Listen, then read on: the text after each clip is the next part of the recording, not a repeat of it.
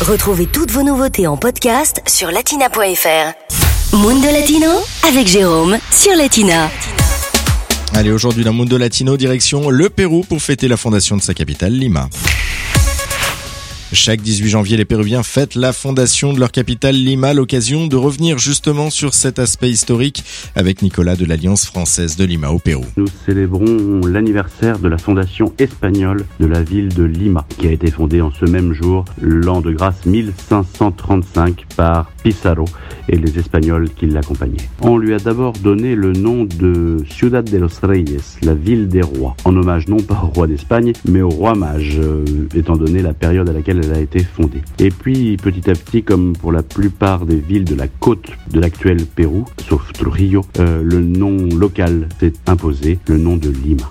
Lima serait donc né en 1535 sous l'Empire espagnol. Cette Lima espagnole et coloniale a donc été fondée le 18 janvier 1535, mais elle s'établit sur euh, une position bien plus ancienne, précolombienne, bien entendu, d'un dernier cacique qui s'appelle Taolichusco. La légende locale veut que les autochtones auraient indiqué à Pizarro et ses compagnons un endroit quelque peu insalubre pour s'établir en pensant qu'ils ne pourrait pas rester. Mais les Espagnols ont tenu bon et tenu bon jusqu'à aujourd'hui. Ils ont considéré que cet endroit pouvait être intéressant malgré son climat quelque peu particulier, en particulier en, parce qu'il était protégé par des îles au large qui permettaient de tenir cette position face à d'éventuels assaillants. Mais selon les historiens, l'origine de la ville de Lima pourrait remonter bien avant l'arrivée des Espagnols. Il y a, comme c'est souvent le cas, plusieurs théories sur l'origine de la ville de Lima, mais la plus vraisemblable est celle qui veut qu'elle dérive du nom du fleuve qui traverse actuellement la ville de Lima, qui est celui de Rimac.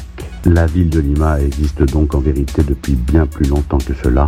Depuis presque plus de 2000 ans, on a des preuves d'établissement humain euh, avec des canaux d'irrigation, avec des wakas, des ruines des constructions particulièrement complexes qui attestent donc d'un ancrage humain dans cet espace depuis presque 2000 ans. Et à l'occasion de cette fête, les habitants se livrent à des célébrations militaires et religieuses. Une parade se déroule généralement la matinée.